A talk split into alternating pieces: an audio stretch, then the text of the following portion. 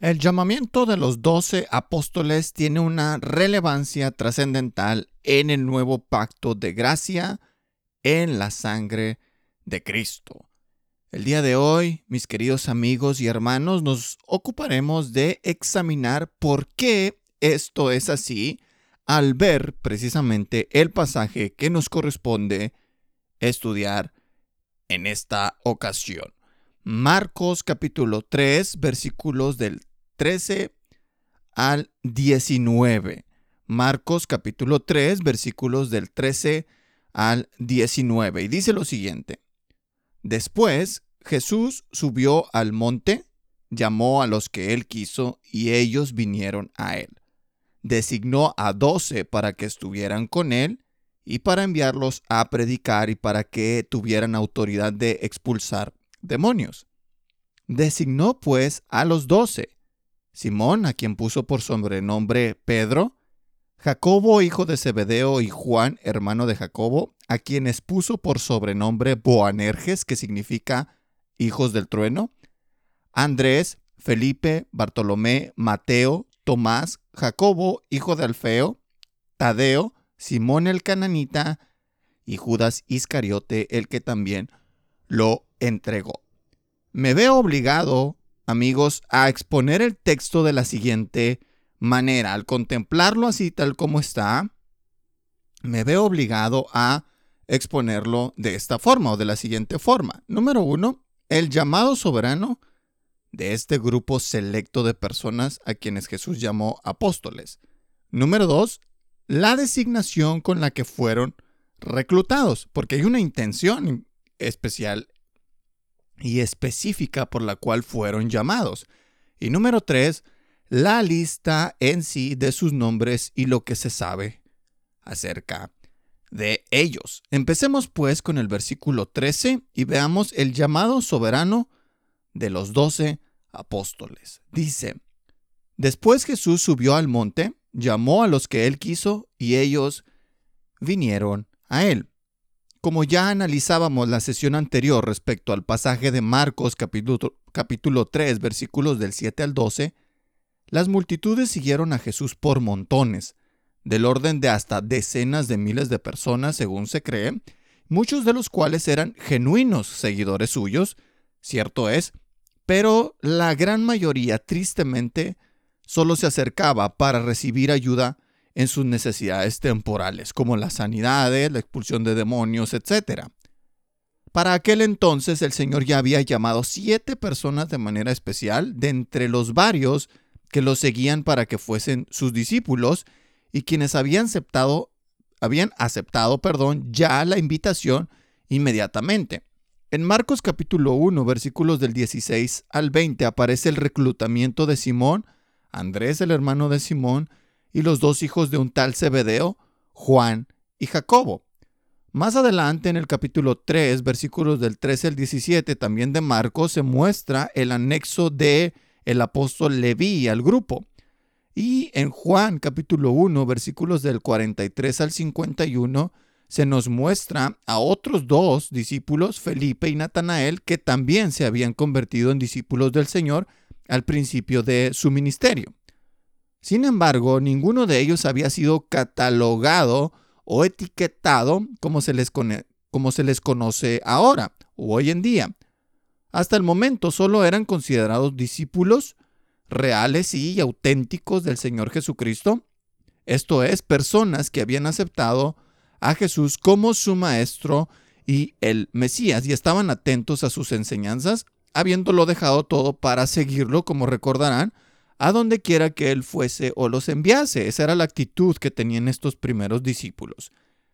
Y ahora había llegado el momento de traerlos aparte junto a otros cinco más para formar su, su grupo selecto de servidores, quienes serían los encargados de representarlo a donde quiera que fueran. Es importante destacar, amigos, lo que dice el versículo 13 Después Jesús subió al monte, llamó a los que él quiso y vinieron a él. El Señor se apartó de entre la muchedumbre y llevó consigo a un grupo para que lo acompañara. Lucas capítulo 6 versículo 12 agrega que previo al llamamiento de aquellos hombres, el Señor había estado en aquel lugar, en ese monte, orando durante toda la noche, y que cuando se hizo de día, entonces los apartó junto a él. El hecho de que Marcos escribiera ese después que aparece ahí en el principio del versículo 13 no se refiere específicamente a una conexión, digamos, temporal entre el relato anterior y este, sino que lo muestra, digámoslo así, como otro evento que tuvo en algún lugar, en otra ocasión, ¿no? Ahora, que el Señor Jesucristo haya pasado toda la noche orando nos enseña que, sin duda, sin duda, el llamamiento de este grupo especial era de suma importancia y trascendencia. Dicho sea de paso, aprovechando esta escena, cuando se observa la profunda devoción y compromiso de Cristo en su humanidad y calidad de el Hijo y el siervo de Jehová, uno queda asombrado y se entiende por qué en Isaías capítulo 9 versículo 6 la profecía sobre el nacimiento del Mesías aparece en la lista Jesús descrito como, entre los muchos elogios, el admirable. Aquella profecía dice, porque niño nos es nacido, hijo nos es dado, y será su nombre admirable, consejero, príncipe de paz. Pero comienza la lista describiéndolo como el admirable, admirable. Por otra parte, con respecto a la elección de su gabinete de trabajo, note que no se hace énfasis en alguna cualidad que alguno de ellos tuviese o que fuera de llamar la atención. De hecho, al considerarlos por unos momentos, se concluye que en cuanto al mérito personal, profesional o incluso moral, ninguno de ellos estaba calificado para estar al lado del rey en cualquier consigna que se les asignara. El motivo y la razón por la cual fueron reclutados, llamados, es porque Él quiso. Él quiso. Para los que siempre menosprecian la gracia inmerecida de Dios, esto es todo un escándalo, tal como lo era para los líderes de la época. Sin embargo, la gracia, amigos, provoca la más excelente y extravagante muestra de adoración jamás imaginable, y que incluso el cielo mismo es incapaz de entonar con la misma intensidad que los pecadores cuando son perdonados. Acompáñenme a Apocalipsis capítulo 7 versículos del 9 al 10 para ver esta, esta idea, ¿no? Este, este hecho glorioso de cómo los pecadores cuando son perdonados y cuando entremos en el cielo vamos a explotar de alegría, por así decirlo. Después de esto miré y vi una gran multitud que nadie podía contar de todas las naciones, tribus, pueblos y lenguas, de pie delante del trono y delante del Cordero, Jesucristo, vestidos con vestiduras blancas y con palmas en las manos, clamaban a gran voz, clamaban a gran voz. La salvación pertenece a nuestro Dios que está sentado en el trono y al Cordero. De igual manera, al leer Efesios capítulo 1 versículos del 3 al 14, se vuelve evidente que un corazón redimido por gracia casi explote de gratitud y alabanza y brote de manera tan abundante este flujo de palabras, ¿no? Que, que el escritor, el apóstol Pablo, lo hace en estas líneas, precisamente, precisamente porque entiende que todo fue hecho debido a que Él quiso, según el puro afecto de su voluntad. El puro afecto de su voluntad. Eso es asombroso, asombroso. Los hombres son salvados por medio de la fe, por medio del sacrificio de Cristo, perdón, recibido por gracia a través del don de la fe, pero lo son según el puro afecto de su voluntad, según nos escogió en Él antes de la fundación del mundo. Al considerar entonces esta asombrosa muestra de gracia, se vuelve obvia y evidente la respuesta de aquellos elegidos que dejaron todo por seguirlo. Después Jesús subió al monte, llamó a los que él quiso, vean la respuesta, y ellos vinieron a él, sin pensarlo, sin pensarlo dos veces. Ahora, ¿para qué fueron reclutados? ¿Para qué fueron llamados? ¿Para qué fueron elegidos? Versículo 14 y versículo 15 de Marcos 3. Designó a doce para que estuvieran con él y para enviarlos a predicar y para que tuvieran autoridad de expulsar demonios. El hecho de que fueran doce se vuelve claro a partir de la historia de Israel, ¿no? Que son doce tribus y el Señor Jesucristo estaba también nombrando ahora doce apóstoles para formar un pueblo de toda lengua y nación, de todo rincón del mundo donde se predicase su evangelio y de donde Él tomaría a sus redimidos. Por eso es que son doce. El Señor Jesucristo, dentro de su nueva forma de gobierno, requirió que hubiese un cambio radical en cuanto a la regencia de su pueblo. ¿Se entiende? En el antiguo pacto era necesario todo un sistema ceremonial que exigía la atención y el trabajo dedicado de una de sus tribus completa. La tribu de Leví, como se, como se lee en el Antiguo Testamento. De entre ellos había un grupo especializado en las ofrendas y sacrificios totalmente consagrados para ello. Los sacerdotes, siendo su líder o encargado principal, pues el sumo sacerdote, que a su vez provenían todos ellos del linaje de Aarón, hermano de Moisés. Asimismo existían otros sirvientes o ayudantes que se ocupaban de los cuidados, ya sea del templo en sí, de la limpieza y todo ese rollo, o sea, eran los ayudantes. También se dedicaban a la alabanza dedicada al Señor, establecida por el rey David, ¿recuerdan? O también simplemente en la redacción o interpretación de las escrituras, los denominados escribas. Además de los levitas, habían líderes encargados de ejercer juicio, aplicar la ley de Dios y en cierto sentido también gobernar en las diversas tribus del el Israel antiguo, ¿no? En los diversos lugares de la nación había estos, em, estas personas, estos líderes, a los cuales la escritura identifica como ancianos del pueblo.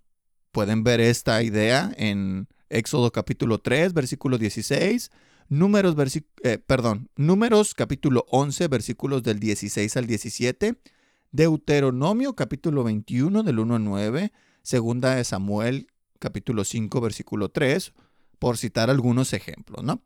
Ahora, las responsabilidades de estos principales incluían ser consejeros, jueces y guías del pueblo en, los diversos rincones de la nación, como ya habíamos mencionado, y estar involucrados en las decisiones más importantes en cuanto al gobierno se refiere, al lado de los reyes y de los sacerdotes. Los ancianos estaban ahí, siempre presentes, siempre presentes en las decisiones importantes. El conjunto de todas estas personas correspondía al liderazgo del pueblo de Dios, Israel.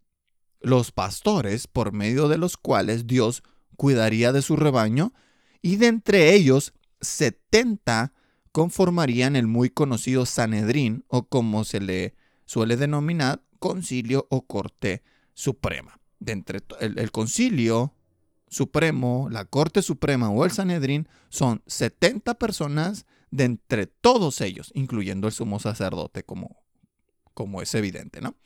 El Señor Jesucristo vino a quitar el ministerio sacerdotal, siendo Él mismo el sumo sacerdote de su pueblo, quien lo justificó, purificó, santificó, perfeccionó y predestinó por su propia sangre rociada ante Dios Padre, como lo explica Hebreos capítulo 10 versículos del 11 al 14.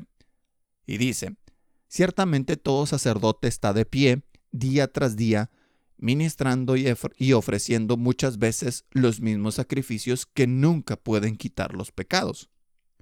Pero Cristo, habiendo ofrecido un solo sacrificio por los pecados para siempre, se sentó a la diestra de Dios esperando de ahí en adelante hasta que sus enemigos sean puestos por estrado de sus pies, porque por una ofrenda Él ha hecho perfectos para siempre a los que son santificados.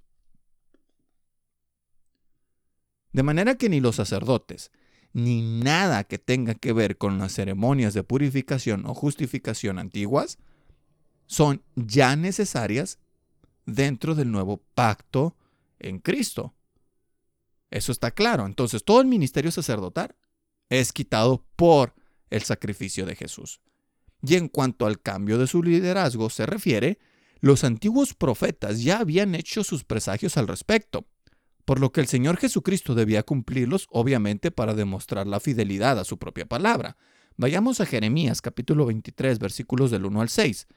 Dice, Hay de ustedes, los pastores que destruyen y dispersan las ovejas de mis prados, declara Jehová el Señor. Por tanto, dice el Señor, Dios de Israel, acerca de los pastores que apacientan a mi pueblo.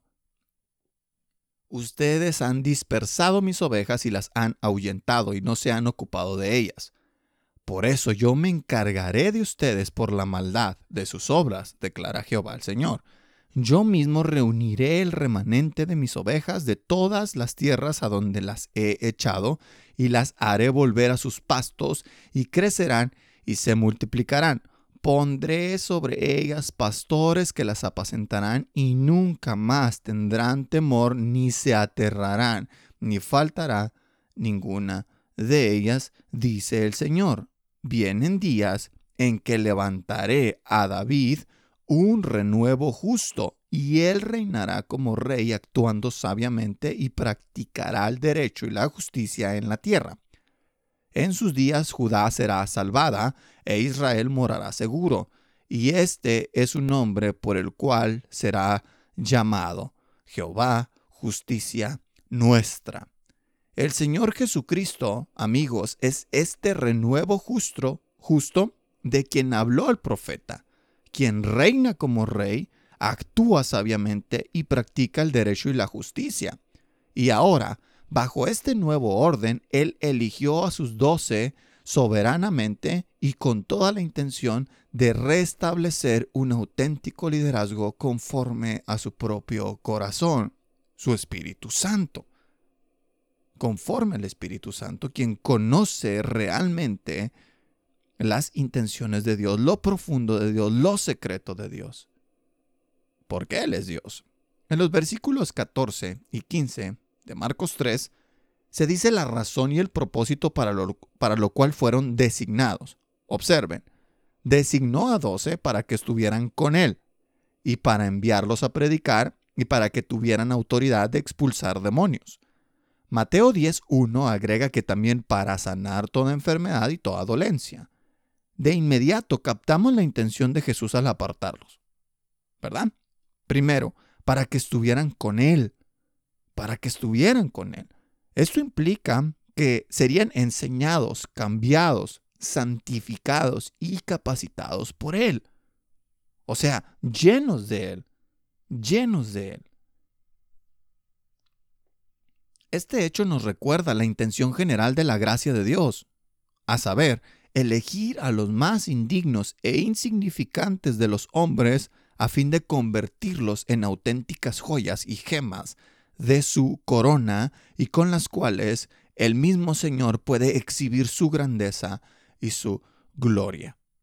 Ese concepto errado de que la gracia de Dios es un permiso para pecar es absurdo, es inconsistente, es antibíblico, no es el objetivo de Dios. Dios elige a los pecadores, es verdad, pero los cambia, los cambia y los convierte en personas conforme a su imagen y semejanza.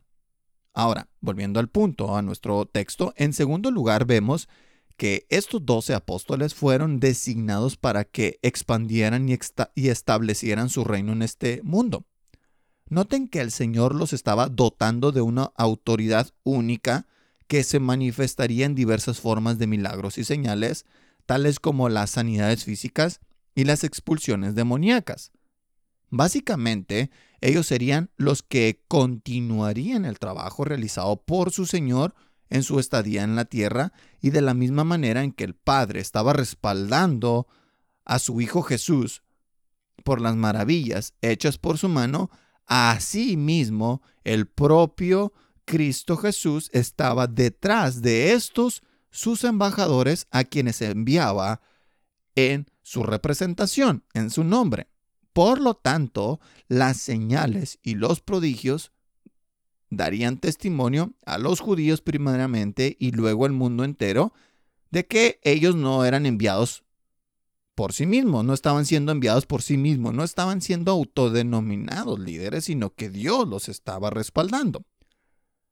Con razón, con razón, vemos tantas maravillas hechas por los apóstoles en el libro de los Hechos, por esta misma razón.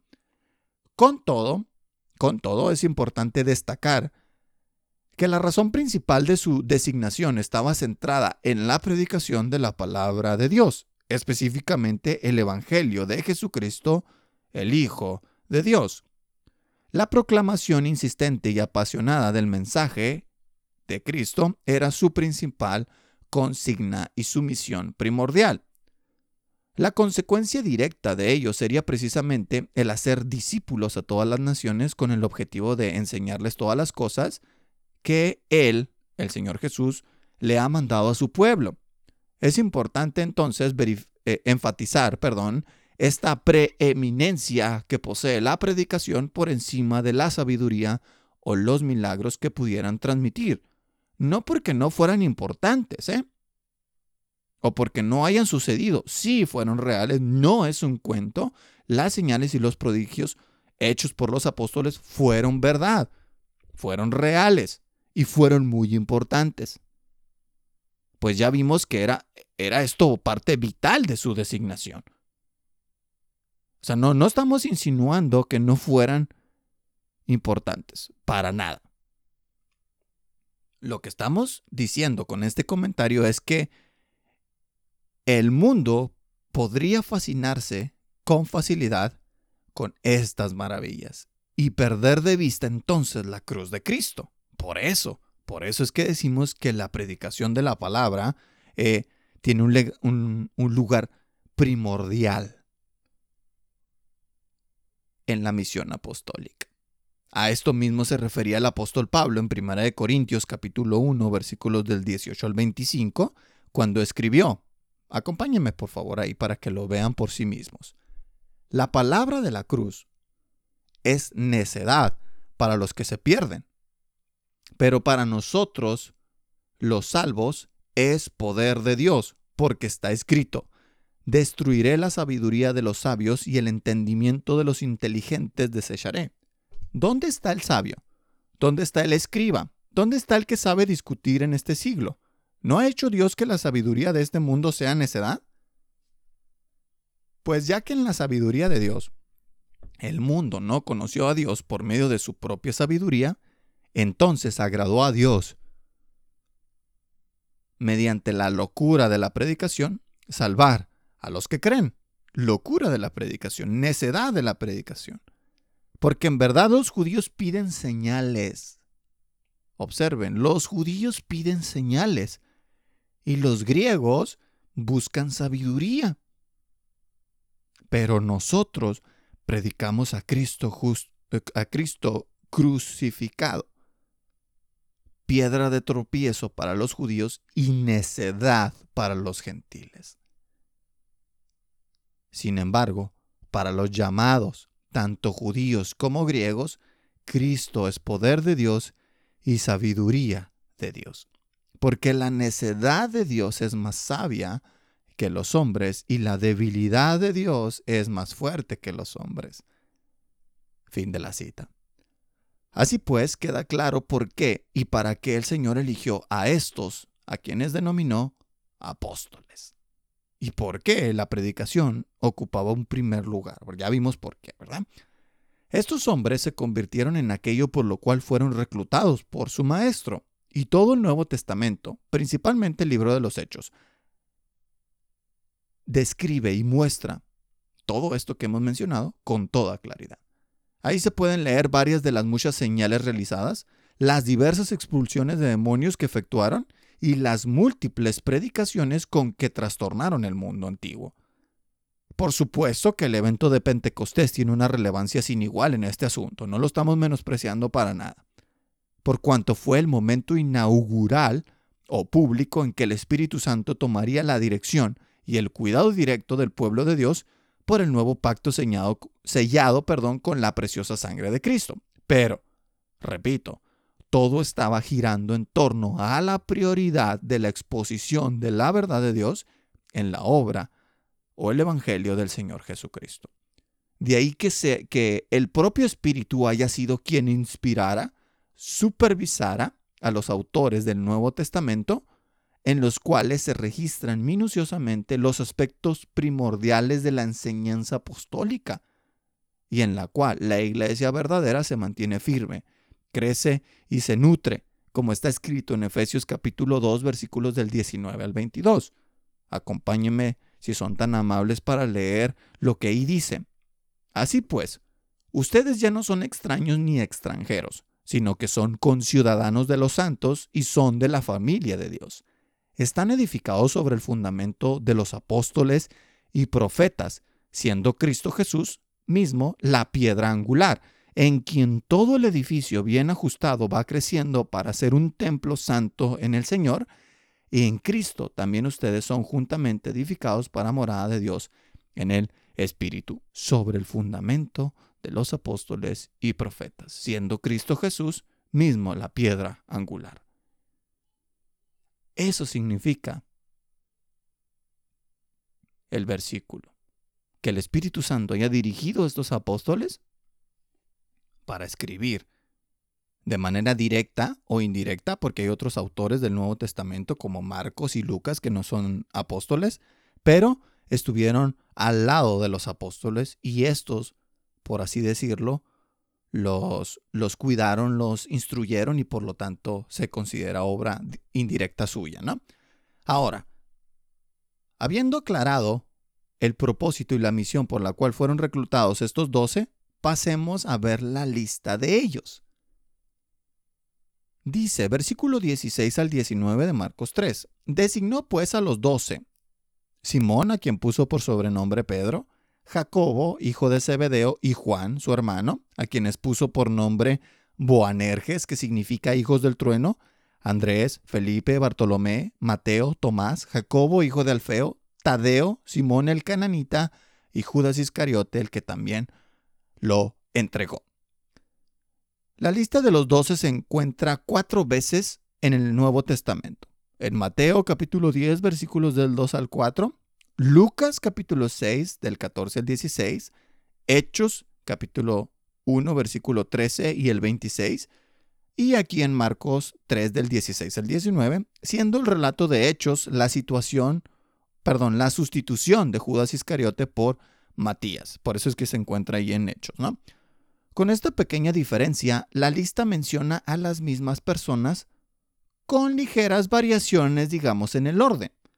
Se puede observar que si se separa el grupo de los doce en tres secciones de cuatro cada una, en ellas coinciden exactamente las mismas personas, siendo encabezadas por Simón Pedro, en, toda, en todas las listas siempre se menciona a Pedro en el primero, y además siendo él el, el de la lista del primer grupo, Felipe es el, es el que aparece siempre al principio del segundo subgrupo y Jacobo, hijo de Alfeo, es el primero que aparece en el tercero, dándonos a entender con esto de que estos tres, Simón, Felipe y Jacobo, eran los líderes de estos pequeños grupitos, ¿no? Y más aún, siendo Pedro el líder general de todos ellos.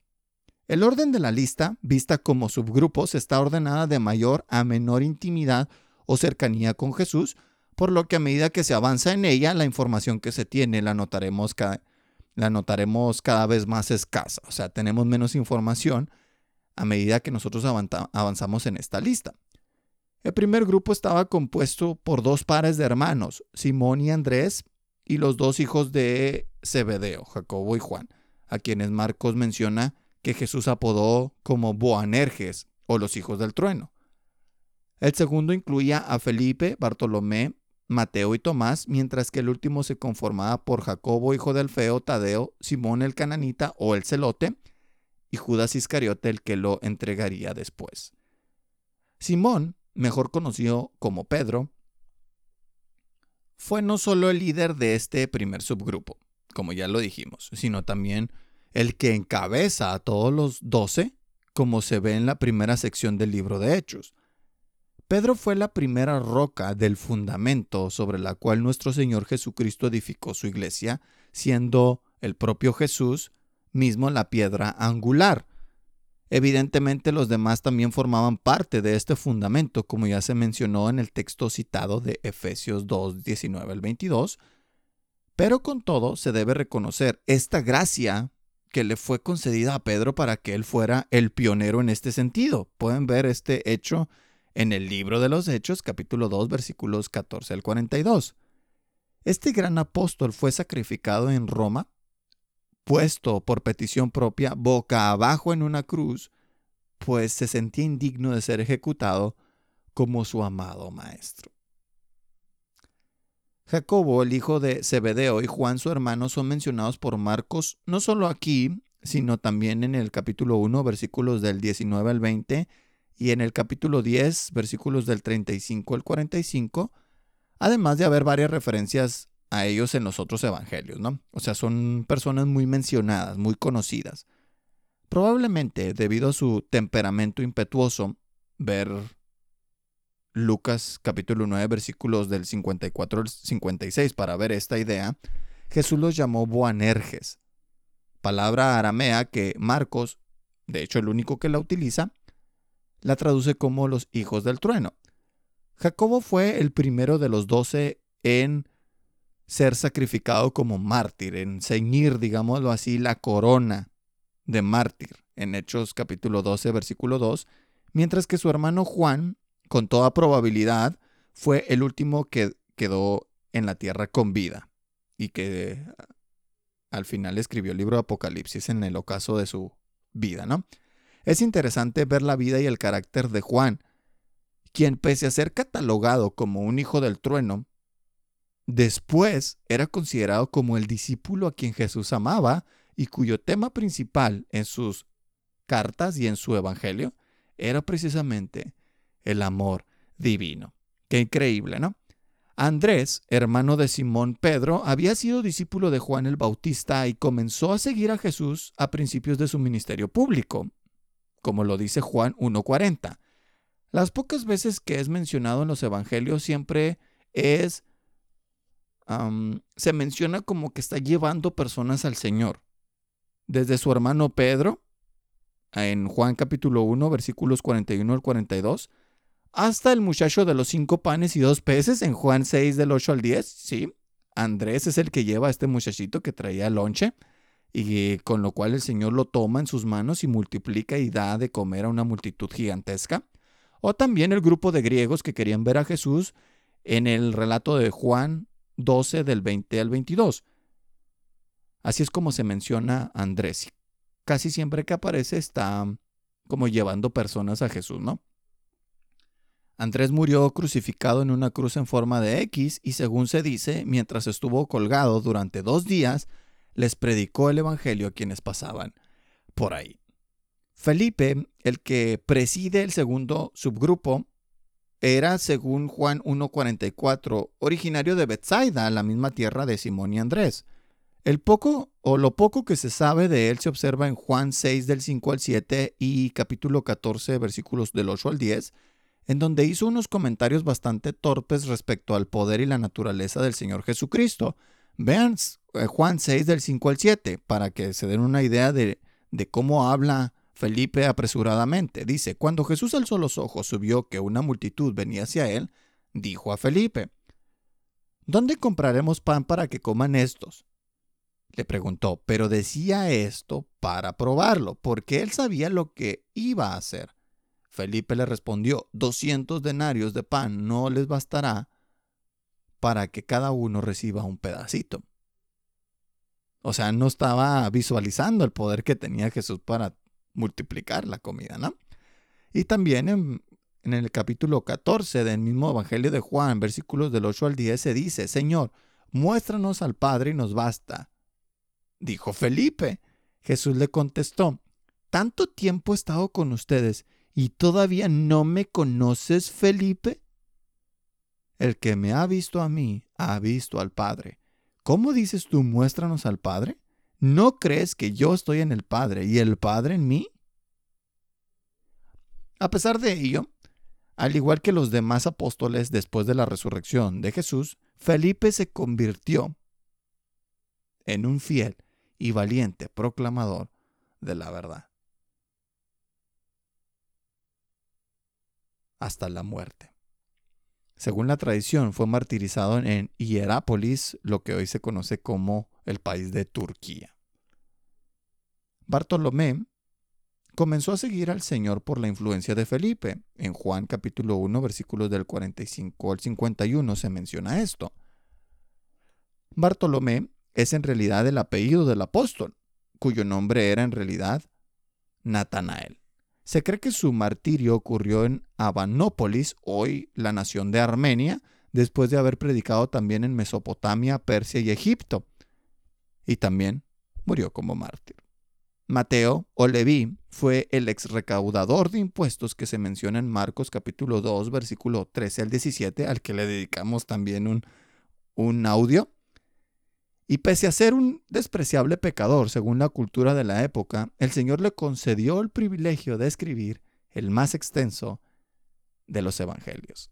Mateo también fue fiel y valiente hasta perder la vida por su fe. Tomás, el último miembro de este segundo grupo, tenía por sobrenombre Dídimo, que según Juan 11:16 su significado en griego es el gemelo. Fue este apóstol quien se negó a creer lo que se afirmaba sobre la resurrección de Cristo, pero luego de presenciarlo vivo y glorioso, su rendición fue definitiva cuando exclamó la conocida frase Señor mío y Dios mío en Juan capítulo 20 del 24 al 29. Según la tradición también, Tomás llevó el Evangelio hasta la India, donde también selló su testimonio con sangre. Dentro del tercer y último subgrupo de estos doce, se tiene a Jacobo, hijo de Alfeo, quien los encabeza. Se desconoce mucho tanto de él como de su padre Alfeo. Pero Marcos 15:40 se le en Marcos 15:40, perdón, se le reconoce como Jacobo el menor. Y en Marcos 16:1, Lucas 24:10 también, se sabe que su madre se llamaba María y era una fiel seguidora del Señor. Esos relatos están, tienen que ver con la resurrección del Señor y esta María, madre de Jacobo el menor, estaba ahí presente. Tadeo, también llamado Judas, o Judas Tadeo, hermano de Jacobo, mencionado así en Lucas 6:16, o Judas, no el Iscariote, también citado en Juan 14:22, él también es muy desconocido en todo el Nuevo Testamento, salvo en estos pasajes de la elección de los doce, y se cree que le aplastaron la cabeza con un mazo luego de estar por allá predicando el Evangelio y luego lo decapitaron. Simón el Cananita o el Celote, por su parte, era un revolucionario opositor al gobierno romano. Su muerte fue violenta y cruel según se dice, fue aserrado por la mitad o partido por la mitad. En la misma región por allá donde se encontraba Tadeo. Y por último, Judas Iscariote. Judas es mencionado en todas las listas al final, porque fue quien entregó a Jesús. Si bien es cierto que su traición fue una sorpresa para la mayoría, si no es que para todos los discípulos, en ningún momento lo fue para Cristo Jesús quien iba según estaba escrito de él y conocía desde el principio quién le entregaría. Ver Juan capítulo 6 versículos del 70 al 71. Contemplen la forma de pensar de estos hombres, que en palabras del apóstol Pablo y hablando por todos ellos, ahí en su carta, en su primera carta a los Corintios capítulo 4, versículos del 10, del 10 al 16, lo expresa de la siguiente manera. Vamos a, meternos en la mente de estos apóstoles. Ya vimos sus vidas, que todos ellos fueron martirizados, crucificados, uno de cabeza, uno en forma de X. Otros fueron partidos por la mitad. A Juan lo quisieron hervir en aceite. Lo quisieron envenenar. y todos fueron perseguidos. Todos fueron martirizados. Pero vean esta forma de pensar de ellos. Nosotros somos necios por amor de Cristo, pero ustedes prudentes en Cristo. Nosotros somos débiles, pero ustedes son fuertes. Ustedes son distinguidos, pero nosotros sin honra. Hasta el momento presente pasamos hambre y sed, andamos mal vestidos, somos maltratados y no tenemos dónde vivir. Nos agotamos trabajando con nuestras propias manos. Cuando nos ultrajan, bendecimos. Cuando somos perseguidos, lo soportamos. Cuando hablan mal de nosotros, tratamos de reconciliar. Hemos llegado a ser, hasta ahora, la basura del mundo, el desecho de todo. La versión Reina Valera 1909 traduce esta frase hemos llegado a ser hasta ahora la es de la tierra. Es. El excremento, pues. No les escribo esto para avergonzarlos, sino para amonestarlos como a hijos míos amados, porque aunque ustedes tengan innumerables maestros en Cristo, sin embargo, no tienen muchos padres, pues en Cristo Jesús yo los engendré por medio del Evangelio. Por tanto, los exhorto, sean imitadores míos. Estas son palabras del apóstol Pablo, cierto es, pero todos los apóstoles vivieron y trabajaron de la misma manera, aunque no todos son conocidos por la iglesia moderna o por la mayoría de nosotros, y se tiene muy poca información al respecto, pero todos ellos fueron lo que Cristo planeó cuando los llamó, excepto Judas, que también estaba escrito acerca de él que, sería, que habría uno que lo iba a entregar, ¿no? O sea, tampoco fue una sorpresa que Judas estuviera en la lista. Ahora, lo importante aquí es que la iglesia verdadera está fundada sobre este ministerio apostólico. A eso se refiere la frase una iglesia apostólica, que está edificada en torno o sobre la doctrina y el estilo de vida de los apóstoles. Y por tanto es nuestro deber imitarlos en todo ello. No nada más en enseñanza, ¿eh? también en su fe, también en su pasión, también en su valor. Como lo dijo el predicador y evangelista británico del siglo XX, Leonard Ravenhill, y con esto termino. Cualquier hombre que se ha llamado a sí mismo basura del mundo, el desecho de todo, no tiene ambiciones. Y por tanto, no tiene que estar celoso de nada. No se atribuye reputación. Por tanto, no tiene por qué pelear con nadie. No tiene posesiones. Por tanto, no tiene por qué preocuparse. No tiene derechos.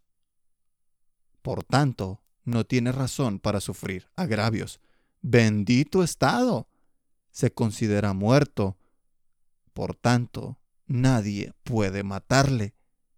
En tal estado de mente y de espíritu, ¿puede alguien maravillarse de, los, de que los apóstoles transformaran el mundo? Que los creyentes de hoy día consideren esta actitud apostólica hacia el mundo y que el popular evangelista viviendo al estilo Hollywood, reflexione sobre sus caminos. Dice el apóstol Pablo al unísono con los demás apóstoles, sean imitadores nuestros. Sean imitadores nuestros, porque ellos fueron imitadores de Cristo. Vamos ahora, Padre, te damos gracias Gracias por mostrarnos cómo debe vivir tu iglesia. Cómo tú estableciste un liderazgo y solo un liderazgo para la iglesia de toda época y que está establecido en los libros del Nuevo Testamento. Te damos gracias porque ese es nuestro fundamento. Te pido y te ruego que nos des un corazón igual al de estos hombres, que menospreciaron sus vidas hasta la muerte, que fueron fieles hasta el último suspiro, quienes llevaban por todas partes la muerte de Jesús, para que también la vida de Jesús se fuera manifestada en sus cuerpos. Quienes no miraban las cosas que se ven, que son temporales, sino, sino que fijaban sus ojos en las que no se ven, que son eternas. Ayúdanos, Señor, a vivir de esta manera intensa y ser apasionados por Cristo Jesús. Espíritu Santo, danos ese fuego sagrado que nos consuma y nos inspire y nos llene de tal manera que tomemos la cruz de Cristo como el único camino de la vida en esta tierra. Amén y amén.